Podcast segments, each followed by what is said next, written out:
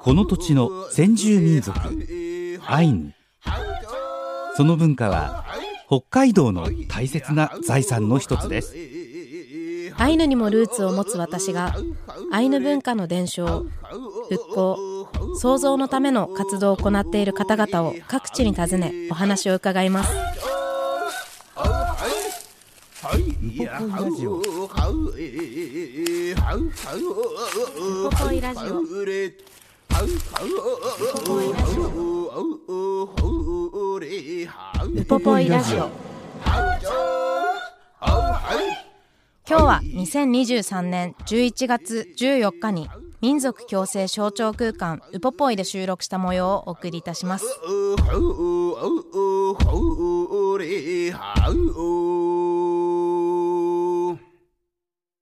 イランクラプテ高山秀樹です。イランカラプテ関根麻也です。雪祭りがねいよいよ今日でフィナーレということになりましたけれども。あっという間ですね。ねえ。まあ、そんな中でウポポイでもイベントが昨日今日行われております。ぜひ白老にある 民族共生象徴空間ウポポイに行っていただいてあの展示室に皆さん絶対行くと思うんですよね。もちろん展示室も見てもらいたいんですけども、その外を通っていくいろんなこう催し物に参加してもらいたい。ね。そうですね。いろんなところに初めにパンフレットを見て、うん。これに何時に行ってこう言ってこう言ってっていうのを決めながらこう進むと、丸一日楽しめると思うので、ぜひ皆さん足を運んでみてください、はい、今回はそのウポポイで収録してきたインタビューをお送りするんですけどもはい。今日登場する方はどんな方なんですか？今日登場する方は山口県出身ということで,、で私とも年代もそんなに遠くなくて、うん。なのでこうちょっとこう私もこう質問したりされたりしながらインタビューしてきたんですが、うん。民族共生象徴空間ウポポイ職員の古巣遥さんにお話を伺ってきました。早速聞いてください。ぬはえんこれやんイランカラプテイランカラプテよろしくお願いします。今週もウポポイに来ています。今週と来週はアイヌ文化に魅了されウポポイで働くようになった山口県出身の古巣遥さんにお話を伺っていきます。よろしくお願いいよたします。出身が山口はい。との、はい、山口県です。山口県、はい。どちらですか？山口の宇部市です。でもこうやって改めてお話しするのは初めてかと思うので、あの山口県からこうウポポイで働くようになったきっかけとかって何かあるんですか、そうですね。前はちょっとあのその時は神奈川に住んでたんですけあど、そうなんですね。共通項がいっぱい。ちょっといっぱいあって神奈川どちらですか？小田原です。でも私もともと藤沢なので、えーなのでよく小田原の方を通ってこう行ったりとかする場所もありましたよ。すごいなんかこの微神妙な 奈川に住んでいて、はい。でなんかえっ、ともともとは、はい神奈川で大学は神奈川だったんですけど、はい。その時にまあ海外のことを勉強してて、まあ日本のことを紹介するっていう授業があって。うんなんか私何も日本のこと紹介できなくてえ私何も知らないなーっていうのがあって、うん。でなおかつ、まあ、ちょっと民族衣装の本とかずっと、はい。まあ小学校中学校高校でずっと見てて、えすごい。ね、興味があってなんですね。でそれであなんかそせっかくだから見ようと思ってみたらえなんかアイヌのなんかすごいかっこいい。これ何これこの刺繍かっこいいなみたいな感じで見ててでなんか日本のことを知らないっていうのとアイヌっていうのは一緒にセットで学生の頃から そういう感覚があって、その後まあ社会人というかになって、ねまあ何十何年とかして家族で、まあ、函館旅行に行くっていうことになったのが2019年ですね。19年。の10あの秋頃ででその時に、まあ、函館の五稜郭に行ったら「ウポポイオープンします」みたいなことがあって「えーオープンするんだ」みたいな感じで。でその後調べたら募集してるよってなったのでじゃあ応募しようみたいな。その行動力が。じゃあ応募しようなんですね。じゃあみたいな。じゃあ じゃあちょっとどっか行こうみたいな。ちょっとどっか行こうみたいなノリで来ちゃいえーます。すごい。どうですか、こうまあ移られて、こうまあ出身地だったり、住んでいた神奈川とかとの違いを感じたりしますか、寒いですね。寒いですか？寒いの割とまあ山口県は本当に雪積もらないので、はい。雪積もってるところやったーみたいなの来たらあんまり積もってなかったっていうのも。そうですよね。でどちらかというと白老って特にはい少ないですからね。少ないのでやったーと思いつつも雪かきしなくていいんだと思ったらやっぱ翌日のつるつるで何度も滑って。逆にこう縛れるっていう感覚はありますからねそうですねありますね。なんでそういう意味で言葉にもちょっと違いがありますね。今一から気づきました。そうなんかこうまあ冷え込みは 強いですよね。ね。えでもこうウポポイでまあじゃあ働いてみるかって感じで来てみて、ね、ウポポイでのお仕事はいかがですか、はい、なんかもう毎日が学びですね。学びで、はい、それはもうその学生時代からこう、まあ、ある意味興味があって、そうです。ね、はい、来たのでどんなことに今は学びを感じてますか、はい、私は最初もやっぱり愛のを知ったきっかけは、まあ、民族衣装、まあ、着物だったんですね。で刺繍も綺麗だなって刺繍のことを勉強したいなと思ったんですけど、はい、まあ、その当時は最初食の方で、まあ、食いしん坊だったんで食の方になって保存食のとか楽しそう。すごい、まあ、ちょっと最初はコロナだったので、なかなかあのプログラムとしてはできなかったんですがひたすらその間勉強し続けて、うん、いろんな人に聞いたりはい、たり。で本読んだり。はい、であああいうのもそっか燻製やってるんだみたいな感じで、ちょっと自分もずっとやりたかったので燻製セットをホームセンターで買ってきてベランダで干して家でずっとベランダで燻製作ってました。すごいそのなんか好奇心の幅もですし行動力もすごいですね。行動力あります、えー、じゃあ食事チームが初めで。その後まあコロナもあり、でなんかまあ食のプログラムとして提供できないからちょっと他のチームに支援行ってねって言って、うん、コえコタンの方で踊りの支援をして、えー、そうやってこうもうここ数年アイヌのことたくさん学んできて、はい、そんなこう古さんだから言える面白いところとかおすすめポイントってありますか、えーウポポイとかもアイヌのことについてでも食べ物でも。ありますありますあります。あお願いします。私、まあ、ここに入ってからまあ知ったことなんですけどアイヌの世界観がすごい面白いなと思って、はい、まあアイヌの世界と神あカムイの世界がある。そのカムイの世界からアイヌの世界に遊びに来る時は動物の毛皮とお肉を羽織ってくるっていう、はい、その表現がすごくまあ、ほとんどほとんどというかなんか、まあ、動物に対してもですけどちょっと擬人化されてるような表現があって、ね、確かに。すごいそこ面白いなって。そういうふうに見てるんだなって。はあちょっと一瞬自分の話してもいいですか、はい、あの関東でアイヌ語教室で親と子のアイヌ語教室で私も一応教えてるんですけど、はい、そこで子どもたちが劇をやるってなって、はい、私は火を見た時に火を擬人化頭の中でできないぐらい、ある意味こう感覚がこうなんですかね。濁ってたなって思うんですけど子どもたちがこう100均とかで全部バーって買って「いやアペフチカムイはアペウチフチはこんな着物だから」って言って全部自分たちで作ったんですよね。でその時に「あこれだ」みたいな。私は変に染まってやがるみたいなのを感じたのを 今の話で思ったりしましたね。でもそういう美しいところ面白いところに惹かれたんですかね。はい、そうですね。そんな食事で今はこちらのこうまあ知性古丹の方でどんなことをされてるんですか、はい、まあまあプログラムではむっくり弾いたりとか夜までで踊ったりとかですね。で、まあ、知性の解説とかもしてますしあとはピンチヒッターとしてこのポン劇場とかあとはビンゴですね。ピリカビンゴアキロピリカビンゴアキロ、はい、あれ楽しいですよね。楽しいですか？でもちょっとアイヌ語の発音難しすぎて。ああじゃあ今もい。ろんなことを勉強しながら、はい、しながら毎週金曜日今ちょっと白老の方で愛の語教室通っております。あ、そうなんですね。ケンユーさんとか。ケンユーさんとかです。そうなんですね。ケンユーさん、山森ケンさん前にもこのウポポイラジオにも出ていただいたことあるんですけど、私の何ですか？兄兄気分というか。私おちょくられてます。おちょくられてる。えー、でもこんなまあウポポイでの生活、白老での生活はもうだいぶ慣れましたか？白老自体は去年の4月なんです。それはちょっと苫小牧の方の。そうだったんですね。通って。通って。ただ雪がもう嫌だってなっちゃってじゃあ白尾に引っ越そうって言って またノリと勢いで引っ越してきました。白尾 ノリと勢いがすごいですよね。その行動力の源って何なんですか？なんかうん知らないことを知るっていうことが楽しい。うん。アイヌの文化もそうですし、まあ、他の多分文化もまた全然琉球も知らないですし、はい、なのでまあ来ちゃうしでそのために体力削るのが嫌だから近くに引っ越すっていう なんで効率的に自分の好奇心を満たしていくんですね。行けるように割と近くにの近くに引っ越しましたので。じゃあ幼少期はそんなにこうまあアイヌのこと、まあ学生の時に着物を見たという話は伺ったんですけど、うん、そんなにこう教育だったり家庭だったり地域で聞く見聞きすることはなかったですか？はっきり全全く記憶にないですね。授業でやったっていう記憶もなくて、ね、ちょっと真面目すぎる学生だったんで学生というか児童だったのでこう先の社会の教科書で先の見てて茅野さんのその国会の風景の写真とか。っていうのは読んでたんですけど。意識がある人、うん、そういうところに興味ある人は知る場が多少あってもそうじゃない場合はほとんどないんですかね。そこに何ですか？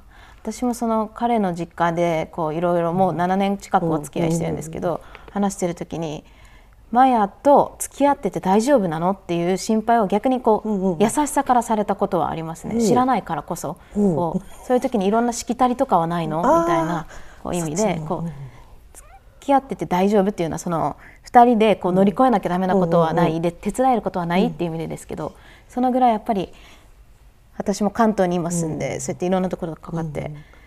ある意味知らないっていうことを気づかされたりしてるので。本当にまあ私の少なくとも私の周りにはアイヌだっていう人はいなかったので、うん、ここに来てからですねそうですよね。いたのかもしれないけど自分からはっていうのはあったかもしれない。ですね。やっぱりこう民族衣装とかにも興味あり、うん、なんとなくのイメージがあってで興味あったからこそポポイで働いてみてそ,、その中でこう感じたギャップだったりとか、はい、逆に気づきみたいなものってありますか、えー。でも日々日々学び日々面白い なんかもうだいぶちょっと自分にもアイヌアイヌ文化馴染んだっていう言い方はちょっとおかしいですけど、もう毎日アイヌ文化に触れてるので、ね、最初の時の驚きが今なくなってしまって いい慣れですねありました。ありました。あの私人前に出るの苦手なんですけどあの2017年に神奈川に住んでた時に、はい品川でアイヌ文化フェスティバルってあったんですね、はい、それに参加し参加というか一般で普通に遊びに行って、はい、なんかもう最後アイヌの踊り踊ります？いかがですか？みたいな感じで。その時私絶対踊らない人間なんですけど 踊らないもうこれこのチャンス逃したらもうないかもしれないから踊ってみようみたいな感じで踊ったら楽しかったすっごい楽しかったっていう記憶があってそれからまあアイヌの踊りは楽しいよみたいな、うん、その時の高知理恵先生があ、はい、あのいろいろこう鶴の踊りの解説とかしてたんですね。その時にまあこういろいろ言いましたけど人間が楽しいとカムイも楽しいんだよみたいなことで締めたのがすごく頭に残ってて、そうかもしれないです、踊り楽しいわと思って。なんか人間だけじゃない部分ってすごいある気がしますよね。はい、動物ともだし自然界ともだし。うん、ほいやほいや今日はねなんとなくあのほっとするというかつまりそのアイヌ文化にものすごい見せられてどんどん好きになっている今その途中にいらっしゃる方のお話だから話も分かりやすいしあ自分もそういうとこあるかもしれないって思いながら聞ける。ついていけますよね。ねついていけるついてる。なんかあの私もテアタランギっていう言語学習法をするんですけど、うん、その言語だけで言葉を勉強するので、例えばアイヌ語を学ぶときはアイヌ語しか使わない空間でアイヌ語でアイヌ語を学んでいくっていううん、こうちょっと Silent Way に近いこう習得法マオリの方から習ってやってるんですけど、その中で大事なのがこうもうエキスパートみたいな先生が教えるっていう空間を築き上げないことらしくて。こう先生っていうのもこう順番が変わったりとかいろんな先生がいるんですけどある先生はこう全然無知から始まって一緒に勉強していく人がいたりとか、うん、聞けるような存在こう師匠みたいな存在がいたりとか、そういう存在がいるから安心してこうなん。だろう一緒に学んでいけるみたいなのをこう私は思い出していて、でなんだろうこうウポポイラジオでこうインタビューさせていただく方って私のこう師であるとか、こうすごい先輩方が多いので私も気構えてこうこんなの聞いていいのかなとか思う時あるんですけど、うん、こうむしろはるかさんと話してると改めて私はアイヌのどんなところが好きなんだろうとか、うん、あな確かに小さい頃ここが単純に楽しくてアイヌっていうものを学んでたなとかをこう思い出させてくれる回でしたね。こう客観的に自分を見つめることができるインタビューだったかもしれないですね。そうなんです、ねあともう一つ共通点があって、はいはいはい、うんと古巣さん途中でこう、まあ、山口県出身とおっしゃってたんですけど、うんうんはい、私の今ずっと一緒に彼も山口出身で、うん、なので年にまあ何回か34回ぐらいは山口行ったりして、うん、でこういろんなお話聞いたりとか、観光地巡ったりとか歴史学んだりするので、なんか私の中でどっかに共通点があるといいなって思ってたので、今回お話聞いてよりきっかけができた気がしてワクワクしてます、ね、たまたまかもしれないけど山口にはいい男性はいるんですかね。いや そうなんですかね。彼氏にしたくなるような。いやそうなの。そうなんだと思います。そうそういうことにしておきましょうか。はい。そして後半もはるかさんの好きなこう好きな部分を聞いてきてるので、うんうん、一緒に聞いていきましょう。やくんぬわえんこれやんそんなのをこうここで働いてるからこそ生で感じたことってありますか、ね、結構感じます。感じます。いろんな人たちにいうかいますからねここで働いてますからね、はい、なので私もむしろ離れたからこそそういう踊りとかの意味合いとかあここが違いだったんだみたいなのを知ったりしてる気がしてて。なのでもし聞いてくださってる方にこんなところが面白いんだよって むしろこう伝えたい部分ってありますか？最初に言っちゃったやっぱりアイヌの世界観が一番好きで伝えたいなっていうのはあります、それはカムイとの関わり合いのそうですね。いやうんどちら。まあうん。ただその動物とかもカムイですしただそれを単純に擬人化してるんではなくてえー、なんていうのかな？すごい難しいなそうですね。単純に擬人化しているのではないですね、うん、なんかお互いのことをきちんと尊重というか、こう知り合いながら役割を持つみたいなことがあるかもしれないですね。うん。うん、そうですそれもありますね。それもあります あとはなんかすごいタヌキが好きなんですね。はい、でそのタヌキもなんか、まあ、地域によっていろいろありますけど熊のおじさんだとか、はい、飯炊きだとかありますね。動物学的にはそういうことってありえないけれどなんかそういうただ単純にそう言ってるんじゃなくて動物の習性を見てからそういうふうに言ってるそのアイヌの観察眼っていうのもただ単純に面白がって言ってるだけではない生きるための知恵というか。そういうのが至る所に詰まってますよね。至る所にあるので動物の名称しかりそうですそうですね。名称もそうです。ちなみにどんタヌキのどんなところが好きなんですか？そこ変わるみたいな。なんかアライグマはダメですか？アライグマはダメですね。タヌキか。タヌキです。本土タヌキもエゾタヌキも可愛いです。あそこは両方なんですね。両方です。ちょっとエゾタヌキよりあ本土タヌキよりエゾタヌキの方が可愛いんですちょっとそれはフォルムというかフォルムです、ね、的に。エゾタヌキの方がふんわり。ふんわりしてますよねどこがどこが好きというかやっぱり日本うんまあ、その私海外のことを勉強してるって言ったんですけど、はい、同時に日本のことも少しだけやってたんですけど、まあ、その中でむ昔話でい。ろいろタヌキって出てきますね。もうそれ以前から好きだったんですけど まあいいタヌキもいれば悪いタヌキもいてなんかバカするとこもあれば。そこがなんか日本人にとっても身近な動物で。でなんかここに来てからもアイヌにとってもすごい身近な動物みたいに見えて。いろんな呼ばれ方もしてますけど。呼ばれ方してます。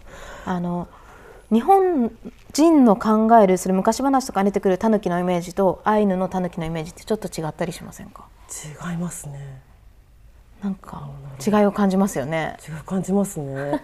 でも実際に私結構山歩くの好きで松茸もきのこも山菜も行くんですけど、はい、そしたらタヌキって結構笹やぶにいるじゃないですか。で笹やぶでこうギリギリまで人間が近づいても死んだふり本当に続けてでこうあと23メーター先ってところで人間がもう本当にこっちに気づかずに来るって思ったらダーって走り出したりするんですよね。とか死んだふり、うん、なんかちょっと間抜けなところもありつつでもなんか本当に頭もいい動物で。うん、そのちょっと間抜けっぷりがちょっと可愛い。間抜けっぷりがちょっと可愛い。ちなみにタヌキいろんな名称があると思うんですけど、この名前が好きだっていうのはありますか？いやでももゆくでもう覚えちゃったので、もゆくで。そうですね。まあ小さい獲物みたいな。小さい獲物。もゆく、もゆくって可愛いですよね。今なんかたぬき工事にもできましたしね。そうできましたね。もゆくってそう。でもちょっと発音が 同じこと言ってます。私もいつも こうもゆくな？ってそうくは違うよって言いながそこまで大きくないと思うけど。私何もでも私たちから広げていけばいいかもしれないです確かに。ここねからここから広げていきましょう。ちょっとずつ内輪から たぬき工事を。たぬき工事のその思いの関係者が聞いていることを祈って。そうですね。CM とかもユッにしてほしいですね。ね。いやでもたぬき話もですし。なんで私やっぱりそこはすごい面白いなと思いますね。物語に出てくるたぬきと、こう名称として呼ばれるたぬきも違ったりそれはたぬきだけじゃなくてキツネだって、どの動物にもそれだけ向かい合ってるってことですもんね、そうですね。そんなのはやっぱりこうこっちに来てこうあこれがアイヌらしいなって感じますか？感じますかというかこうなんだろもうよくて名前がもうアイヌらしいなって、ううん小さい獲物っていうふうに言ってるところが獲物として見てっていうのも。いやそうですね。そう考えたらいろいろ面白いですね。なんでアイヌの動物との関わりって言ったら、やっぱりクマとかをいろんな人が思い浮かべたりとかしますし、でなんかイオマンテでちょっとこうあんなのかわいそうだっていう人もいますけど、実際には全然違いますよね。全然違いました。ね帰ってからが気がつきましたね。でもそのじゃあイオマンテとかはもともと知ってましたか？あんまり知もらない。う名前だけはまあ、まあちょっと遠からずはっていう感じで知ってたんですけど、どういうものかとまではここに入ってからですね。ここに入って初めなんかもうただの興味なんですけどどどんな印象だったんですか？っていうかどどうで今はどう変わりました？周りと同じえー、っていう感じそうですでよね。あんな可愛いクマをみたいな。さすがにちょっと北海道のクマは可愛いとは言あ可愛くは言えない。え ちょっと怖いね。可愛いですね。でもまあうん。こういう儀式にはちゃんと作法があってっていうのをすごい勉強してきてあだからこういうふうにやってるんだっていうのはで子グマも役割をきちんと持って、こう人間たちどんな生活してるのかなって、こうある意味チェックですよね。してますしね。なんでそんなところをこうアイヌイコール何々じゃなくて、してもらえたらいいですよね。そうですね。なんでここに働いてできた思いだったりとかむしろこう、まあ、本州というかその地元の人たちとかにこんなことをしてほしいなこうやって思ってほしいなっていうこうところってありますか？やっぱりそのポポイに来る、まあ、本州の方々ってちょっとなんだろうまあご自身で勉強されてるはい。ところもあるんですけど、ちょっと違うなっていうのが多いのでやっぱその誤誤誤解というかそういうのはなくしたいなっていうのをここで働いて思いますね。誤解って例えば。誤解。なんかこう。やっぱり先入観みたいなものですかね。こうアイヌとはこうなんだろうなみたいな感じで言われるのもそうですしよね。なんであの、うん、私も同じ目標かもしれないです。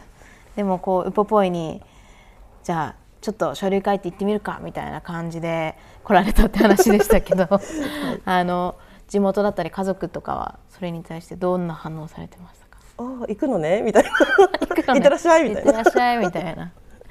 全然抵抗なく。でもそれもそれすごいですね。そうですね。うん。まあでも、そっか。好きなことを。仕事にして。仕事にして。でウポポイでこう自分の好きなことを学びながらですからね。そうですね。じゃあこのウポポイってルスさんにとってどんな施設ですか？あどうなんやっぱりアイヌ文化を初めて知る施設っていうか、なんていうの自分にとっても。自分にとってのって感じですね。アイヌ文化を初めて知る施設。なんでいろんなことに多分 慣れながら。慣れながらそうです。ついていきながら先ほど高橋さんとかにも いろいろはい「待ってなよ」とかい。ろいろ。お世話はいいろいろ。教わりながら。教わりながらお世話になっております。どうですか？その職員同士でこういろいろ教え合ったりとか楽しみながら勉強するような場もありますか？ありますね。そういうのありますあります。たくさんあります。たくさん。印象に残ってることとか。まあ教わりながら、まあ、いもう教わってばっかりですけどまあ踊りの時とかですかね。やっぱり。そうですよね。踊りもですし、なんかアイヌって言ってもただ一つじゃないですからね、はい。こうもう食べ物もあれば、うん。動物との考え方 音楽もあればもう踊り何でもあります言葉もあり、はい。でアイヌ語教室も通われてると。教室も通ってます。パンクしそうなぐらいいっぱいありますぱいあねります。本当本当難しいですアイヌ語が。アイヌ語が難しい。でもこうアイヌ語の好きなところってありますか？好きなところ。好きでありややこしいなって思ってるのが数の数え方ですかね。うん数の数え方が好き？なんていうか日本語だと30と3っていう、はい、だけどアイヌ語だと40余りの7っていう。言い方をするので。確かに。あれって南進法って言うんですか？私そういうのよくわかんないんですけど。たまになんか頭いい人たち言いますよね、うん、アイヌの数え方は何々でとか。聞きますね。でもわかんない。あとレホッネみたいなそういうなんでそこでかかるのみたいなとかも面白いですよね。六十みたいな、三の二十みたいなありましたね。私そこ本当に詳しくないんですけど、でもやっぱり難しいです難しいです。その頭の中で計算しながら話さないといけないとかっていうのは難しいですね。まあ話せるほどアイヌ語はできませんが。いやでもなんか改めてこうウポポイっていう施設がこうはるかさんみたいにこう、うん、なんだろうって思った人たちがこう来て。うん学んでいうある一種のコミュニティみたいになってるんだなとか思いましたね。まあ、楽しく学んでほしいですね。やうん、分かんない難しいとかってなんかなんかもやもやして帰ってはほしくないですね。来てくれる方に、そうですね。なんでそういうためのプログラムとかもたくさんあると思うので、はい、なんで来週は、そのやってるプログラムも詳しく教えていただけたら嬉しいです。はいトゥレッポンも抱っこしたままありがとうございます。なので来週もトゥレッポンも一緒によろしくお願いします。抱きしめてます。抱きしめてよろしくお願いします。やいらいけれ。やいらいけれ。あうあはうえ。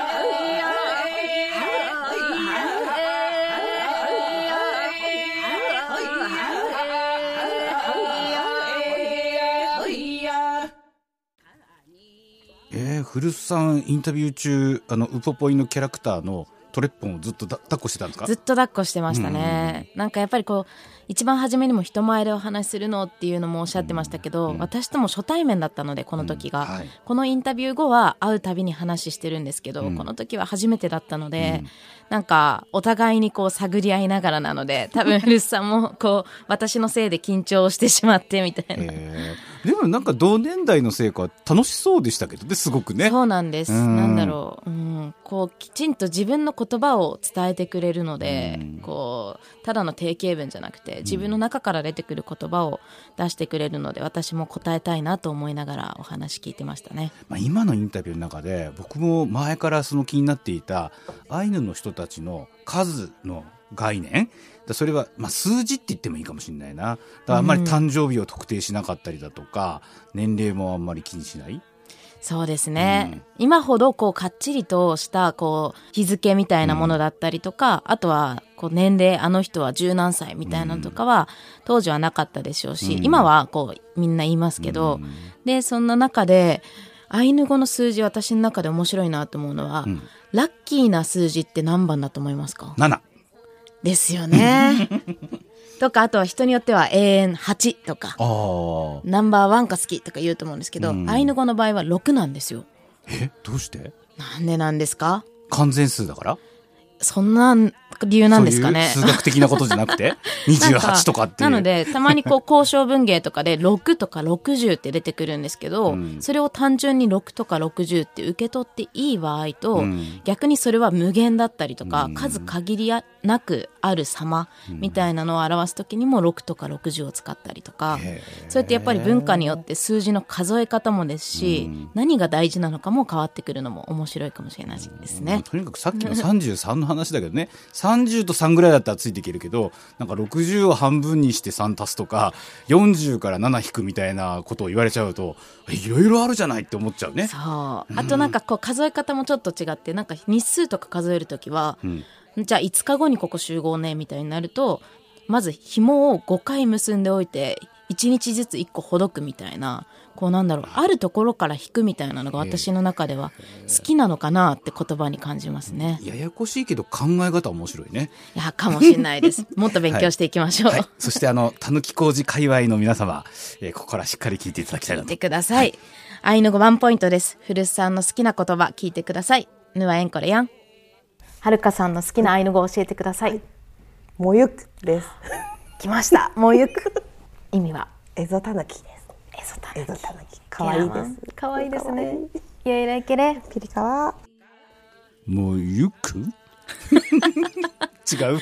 くが K の音なので K で止まる音ですねなんでサッカーとかっていう時のサで止めるとこのクそれですそれだから KU じゃなくて K なんだもうゆくもうゆく K もうゆくでこれカタカナで無理やり書くと「も」に「ゆ」で小さい「う」を添えてますよね。小さいくですね。あごめんなさい。小さい「く」を小さいくを。添えてますよね。はい、うん。これがアイヌ語の小文字表記っていう、まあ、比較的最近主流なカタカナでのアイヌ語表記の方法の一つでこう日本語だったら小さくなならない言葉をたくさん小さくして書いてあるんですけどそれらの発音講座とか多分ネットとかに載ってたりすると思うのでそういうのを確認しながらアイヌ語読んでみるとこうスラスラ読めるようになるかもしれないですね。札幌の新名所たぬき工事にできたあの水族館のある建物。はい。